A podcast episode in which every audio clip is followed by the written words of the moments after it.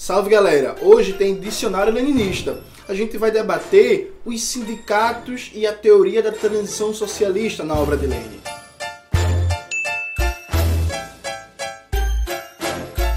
Antes de começar propriamente o tema do vídeo do canal, como sempre, quero agradecer a você que ajuda a manter e melhorar nosso canal a partir do Apoia-se. Seu apoio é fundamental para a gente continuar esse trabalho de agitação e propaganda das ideias revolucionárias.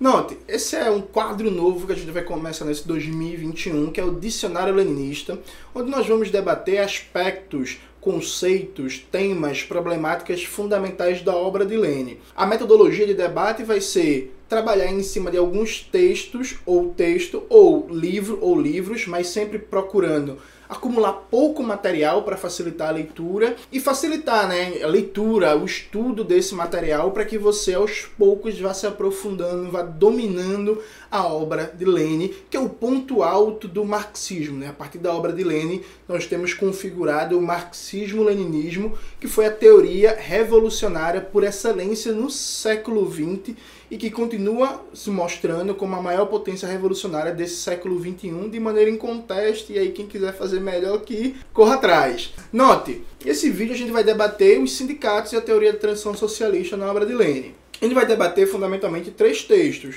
O primeiro é os sindicatos, o momento atual e os erros do camarada Trotsky. E aí depois, mais uma vez sobre os sindicatos, o momento atual e os erros do camarada Trotsky e Bukharin. E depois um texto de Lenin sobre o papel dos sindicatos durante a NEP, a nova política econômica. Vamos dar contextualização mais geral. A guerra civil estava acabando na Rússia, os bolcheviques conseguiram vencer a invasão de mais de 17 potências reacionárias contra a Rússia revolucionária, só que o país estava destruído, né? A Rússia já tinha sido destruída pela Primeira Guerra Mundial, aí depois veio os impactos da Guerra Civil, o país estava arrasado, destruído. E era uma prioridade para os bolcheviques aumentar a produção e a produtividade, reabrir várias fábricas que estavam fechadas, melhorar as linhas de comunicação, infraestrutura, aumentar a produtividade, colocar mais produtos à disposição da classe trabalhadora e do campesinato. Nesse sentido, dentro do Partido Bolchevique se aprovou uma tese sobre a questão sindical e o papel dos sindicatos na ditadura do proletariado, né, na transição ao socialismo, após o fim da Guerra Civil. Com a aprovação desse documento, que inclusive teve apoio do Lenin, o Trotsky lançou um documento alternativo por fora do partido, por fora do Comitê Central, querendo levar o debate de novo para o Congresso do partido. Então estava num período pré-congressual, onde o partido bolchevique, o Partido Comunista da União Soviética, queria entrar em congresso. O Trotsky lança uma tese publicamente questionando a tese sindical do partido para fazer com que o debate sindical voltasse para o Congresso que iria começar. O Lênin, evidentemente, se emputeceu da vida com a intervenção do Trotsky, e aí, pós a intervenção do Trotsky, teve a intervenção do Nikolai Bukharin. Bukharin tentou fazer uma ideia de que quando Trotsky lançou sua intervenção, Kamenev, que era um importante dirigente nesse momento da União Soviética, respondeu Trotsky e começou uma disputa muito grande no seio do partido. O Nikolai Bukharin, que era conhecido como o principal teórico do partido, ele interviu meio que para aplacar a discussão, tentar amarrar as duas posições e evitar divergências e cisões. E o Lênin também ficou puto da vida com a intervenção do Bukharin. Vamos entender porque Lênin ficou puto, discordou do Bukharin e discordou do Trotsky. Primeiro ponto, Lenin critica o fracionismo de Trotsky. Fracionismo vai ser um tema que a gente vai debater em um episódio específico do nosso dicionário leninista. Mas basicamente, a maioria do partido e do seu comitê central aprovou as teses sindicais que estavam valendo. Trotsky perdeu esse debate e aí vai por fora das estruturas do partido tentar puxar um debate para empurrar o tema via Congresso. Isso prejudicava a unidade do partido, enfraquecia, na visão de Lenin, a unidade do partido com as massas trabalhadoras, estimulava discussões estéreis sem funcionalidade e que atrapalhavam um trabalho concreto de aumentar a produção, a produtividade, reerguer a economia. Aliado a isso, e Lenin era muito irônico e muito grosso também. Lenin tira uma onda com Trotsky, ele fala que nas teses de Trotsky o que é bom não é novo e o que é novo não é bom. E aí diz que Trotsky não acrescentou absolutamente nada ao debate, estimulou divergências, brigas, fracionismo dentro do partido e que não acrescentou absolutamente nada. Aliado a isso, Lenin tem uma discordância fundamental com Trotsky, que é Trotsky, entre as várias ideias que ele apresentaria sobre sindicatos, Trotsky pensa os sindicatos basicamente como unidades de organização da produção e de aumento da produtividade, quase que como uma linha militarizada. É a época do famoso debate que Trotsky defendia militarizar os sindicatos. Né? Trotsky foi um importante comandante militar do Exército Vermelho e durante a guerra ele passou a defender várias perspectivas burocráticas e autoritárias, né? porque o Trotsky, que é pintado como um grande democrata, uma espécie de Fernando Haddad da Rússia, é uma lenda e é o Trotsky que depois que perde o poder. Né? Trotsky nesse momento estava defendendo uma política que o Lenin considerava antidemocrática e burocrática. E esse erro do Trotsky para Lenin estava fundamentado na incompreensão do caráter do Estado naquele momento da ditadura do proletariado, naquele momento da transição socialista. Então vou ler alguns trechos de Lane que acho que registram muito bem a discordância fundamental.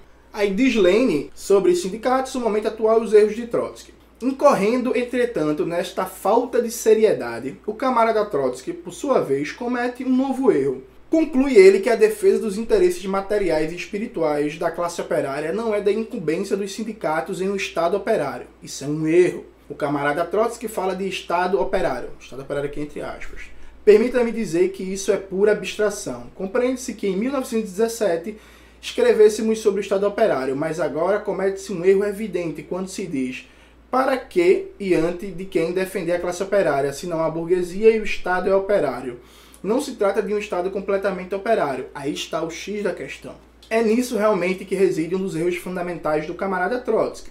Agora que passamos dos princípios gerais ao exame prático e aos decretos, querem nos afastar para trás, desviando-nos do trabalho prático e positivo. Isso não é admissível em nosso país.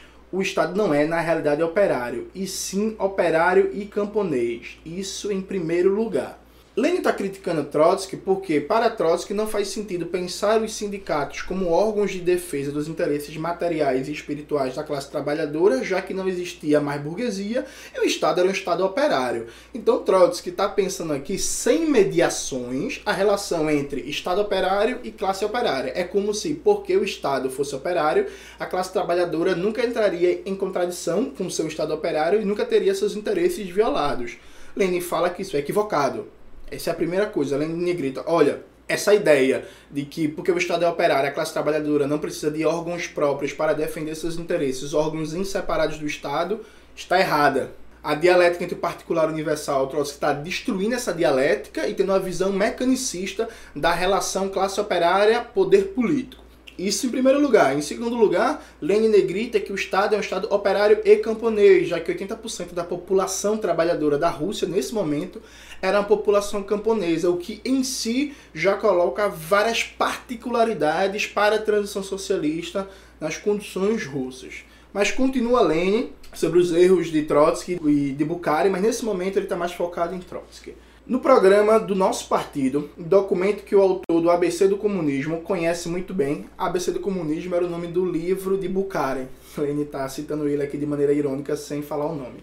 Já assinalamos que nosso Estado é operário com deformações burocráticas. Tivemos que pendurá-las, como diria eu, esta lamentável etiqueta ou coisa parecida. É esta a realidade do período de transição. Pois bem, será que diante desse tipo de Estado, que praticamente se consolidou, nada tem os sindicatos a defender? Pode-se dispersar-se na defesa dos interesses materiais e espirituais do proletariado organizado em sua totalidade? Essa seria uma visão completamente errada do ponto de vista teórico. Nosso Estado de hoje é tal que o proletariado organizado em sua totalidade deve defender-se e nós devemos utilizar essas organizações operárias para defender os operários em face do seu Estado e para que os operários defendam nosso Estado. Repare a dialética aqui do Lênin, a brilhantismo do Lênin. Repetindo, nosso Estado de hoje é tal que o proletariado organizado em sua totalidade deve defender-se e nós devemos utilizar essas organizações operárias para defender os operários em face do seu Estado e para que os operários defendam nosso Estado. Uma e outra defesa são realizadas através de uma combinação original de nossas medidas estatais e do nosso acordo e entrelaçamento em nossos sindicatos. Veja o raciocínio de Lênin. Olha, Lênin foi o primeiro a falar de Estado operário com deformações burocráticas. Atenção, a teoria do Estado operário burocrático degenerado não é de Trotsky. Lênin foi o primeiro a falar. Porque Lênin compreende que num país com baixíssimo nível de desenvolvimento das forças produtivas, um país majoritariamente camponês, um país destruído pela guerra, pela Primeira Guerra Mundial e pela Guerra Civil, não tinha como a ditadura do proletariado se expressar de maneira ideal ou próxima disso. Logo, uma série de deformações, de gangrenas, de caricaturas surgiu na ditadura do proletariado. Então é uma ditadura do proletariado com deformações burocráticas, inclusive compreendendo que a Rússia não tinha um histórico de organizações de massa de ação democrática, né, já que era uma autocracia czarista. Então Lenin pensa os sindicatos como órgãos de defesa da própria classe trabalhadora frente ao seu Estado, já que esse Estado tem deformações burocráticas, então o papel dos sindicatos seria, inclusive, lutar contra essas deformações burocráticas e, ao mesmo tempo, os sindicatos iriam organizar os trabalhadores, garantir que eles sejam base de defesa desse próprio Estado operário, em que a relação entre classe trabalhadora e direção do Estado operário passa por uma série de correias, de cadeias, de entrelaçamentos. Então a classe operária dirige o Estado a partir de sua vanguarda organizada em partido. Só que esse partido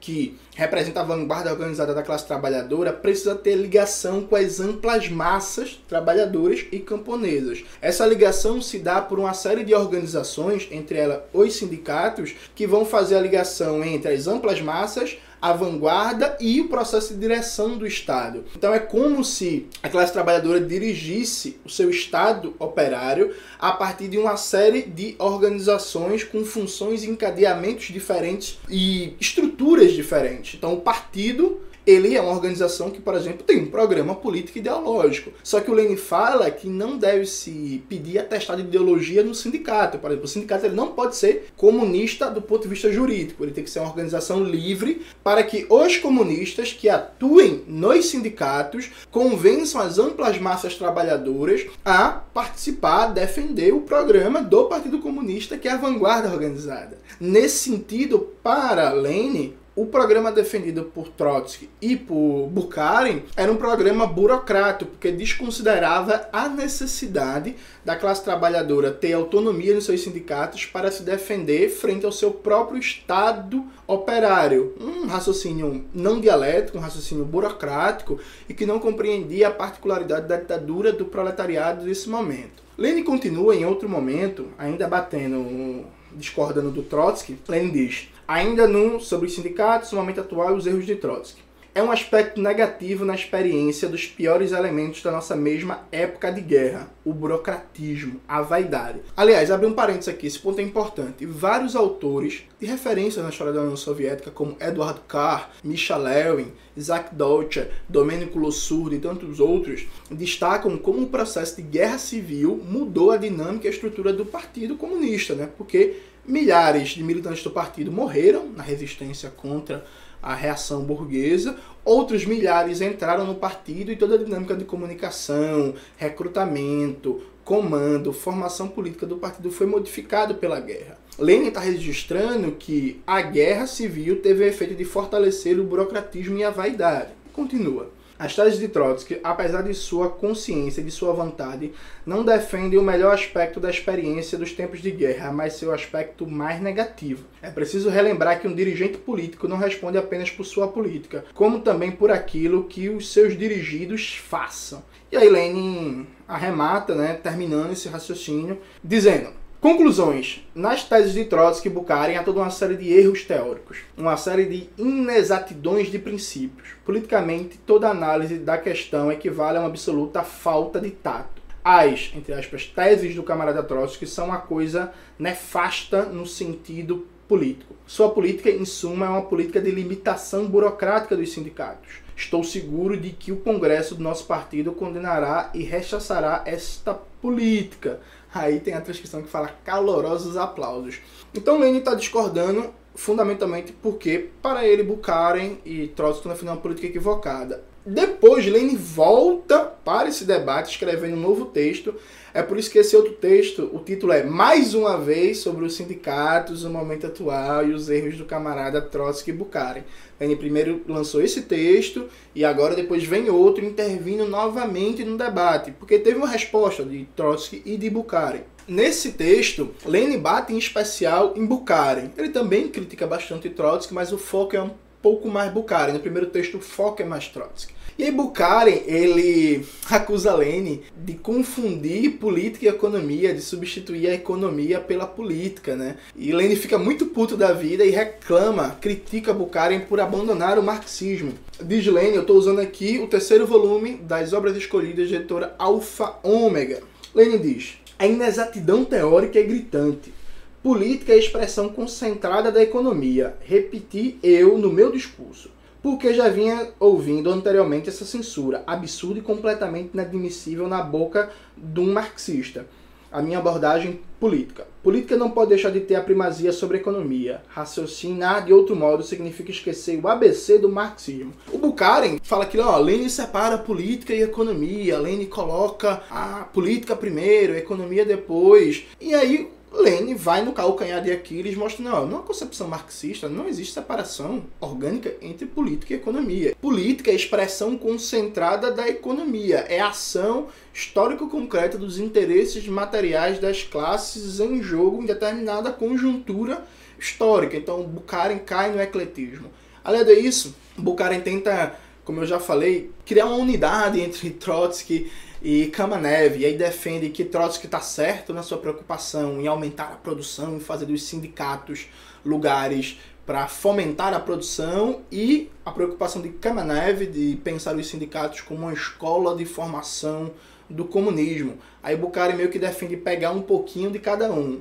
Um procedimento, inclusive, muito comum, né? Quando você apresenta duas alternativas erradas e diz que as duas são unilaterais, mas a sua é a certa. É isso que Bukharin faz, e a resposta dele é muito interessante porque ele mostra que tanto Bukharin como Trotsky não abordaram os problemas concretos de aumentar a produção e a produtividade e estavam fazendo o partido perder tempo em debates abstratos, sem sentidos e sem avaliar se as medidas anteriores do partido em relação aos sindicatos e à produção tinham dado resultados. Então, Lene ele estava indignado porque ele falou assim: olha, a gente está entrando num debate teórico abstrato para substituir resoluções do partido sobre a questão sindical sem sequer verificar se a experiência do último período deu certo ou não, se deu certo em que, deu errado em que, por quê, enfim, sem analisar a experiência concreta. Aí diz Lene, na página 448. A verificação perseverante, lenta, prudente, concreta e ativa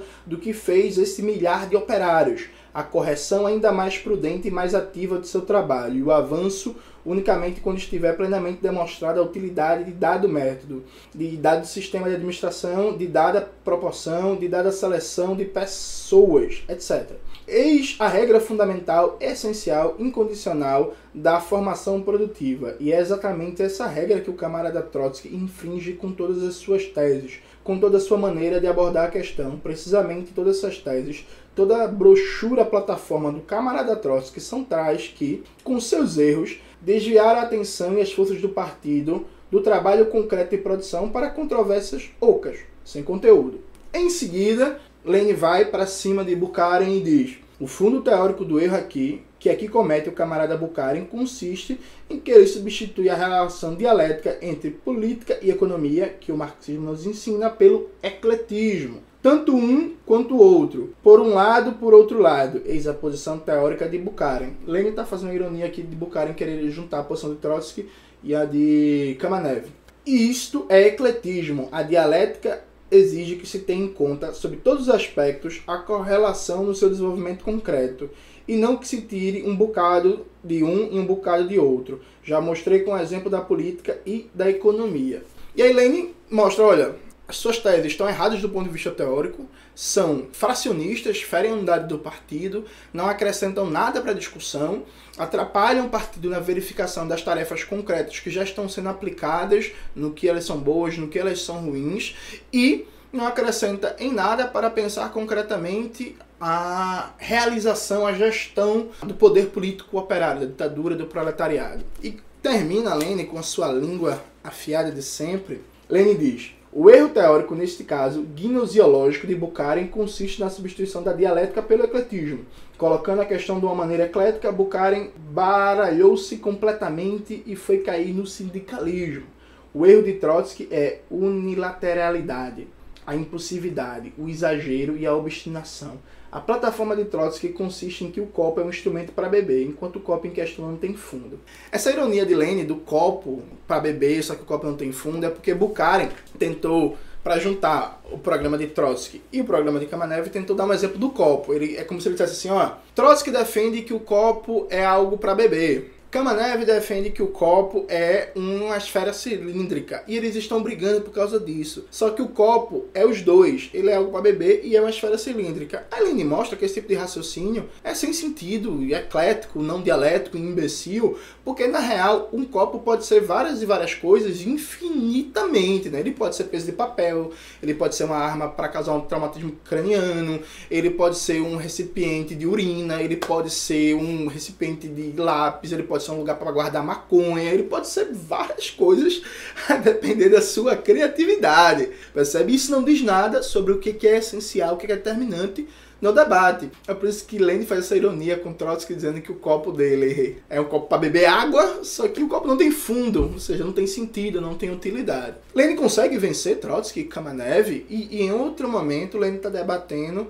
sobre o papel dos sindicatos, agora com a NEP, a nova política econômica que permitiu relações burguesas e mercantis no socialismo para recuperar a economia destruída pela guerra. A NEP a gente vai debater em outro momento do nosso dicionário leninista. O que é, importante? A NEP faz com que Lenin agregue mais um elemento à sua teoria do papel dos sindicatos na ditadura do proletariado. Lembre, os sindicatos eles são uma escola de aprendizado do proletariado para gerir o seu Estado, o Estado burguês, são uma escola de comunismo, uma organização de massas para integrar o proletariado à gestão do poder político e à direção da produção, são também um órgão de defesa dos interesses materiais e espirituais das massas frente ao seu Estado operário e camponês com deformações burocráticas e, inclusive, um próprio elemento de correção dessas deformações burocráticas e de fortalecimento das bases desse Estado, mas são também agora um órgão de defesa da classe trabalhadora frente a relações e contradições burguesas que reaparecem, como a NEP.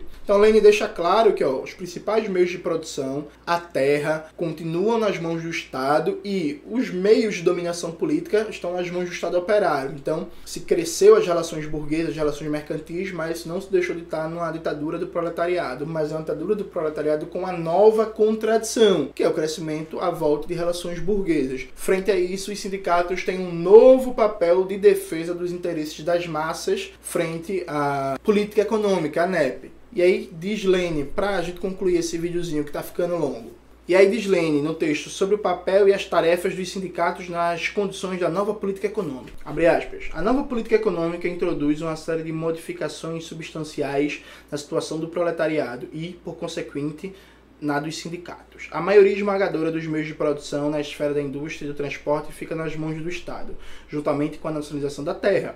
Essas circunstâncias demonstram que a nova política econômica não altera a essência do Estado proletário ou do Estado operário, modificando, no entanto, essencialmente os métodos e as formas de construção socialista, uma vez que admite a emulação econômica entre o socialismo em construção e o capitalismo, que aspira a ressurgir a base de satisfazer através do mercado a muitos milhões de camponeses. Em outro momento, continua além.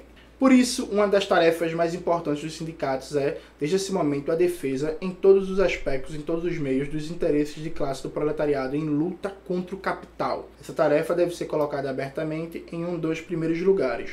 O aparelho dos sindicatos deve ser construído em harmonia com isso, modificando ou complementando. Deve-se organizar comissões para julgamento de conflitos, deve-se criar fundos para os casos de greves, fundos de ajuda à multa. Então, ele está colocando claramente que os sindicatos agora vão ter que lutar também contra o capital, só que lutar contra o capital dentro de determinados limites, sem romper a política da NEP. Então, cria-se uma nova contradição, uma nova complexidade para o papel dos sindicatos. Para concluir, o que, é que a gente percebe? Lenin ele tinha uma visão de democracia operária muito complexa e articulada em diversos encadeamentos institucionais de representação direta e indireta de democracia operária e de democracia representativa a partir da compreensão das amplas massas, da vanguarda e dos quadros dirigentes que emanam dessa vanguarda da classe trabalhadora. E teve uma compreensão nesses debates muito superior a outros dirigentes do partido, como Bukharin e como Trotsky. A ironia da história é que anos depois, a concepção de Trotsky, que perdeu no confronto com Lenin, é que foi aplicada na União Soviética já com Joseph Stalin. Inclusive, tema muito bem debatido por Georg Lukács no seu clássico Carta sobre o Stalinismo. Mas isso é tema que foge do nosso dicionário leninista. É isso, galera. Espero que vocês tenham gostado do vídeo de hoje. Não esqueçam de ler os textos de Lenin que vão estar na descrição do vídeo. Não esqueçam também de curtir, compartilhar, divulgar o canal, mostrar para todo mundo, conferir os cursos do Classe Esquerda, os nossos livros que estão aqui embaixo para venda, os cupons de desconto. É isso. Um beijo e até a próxima.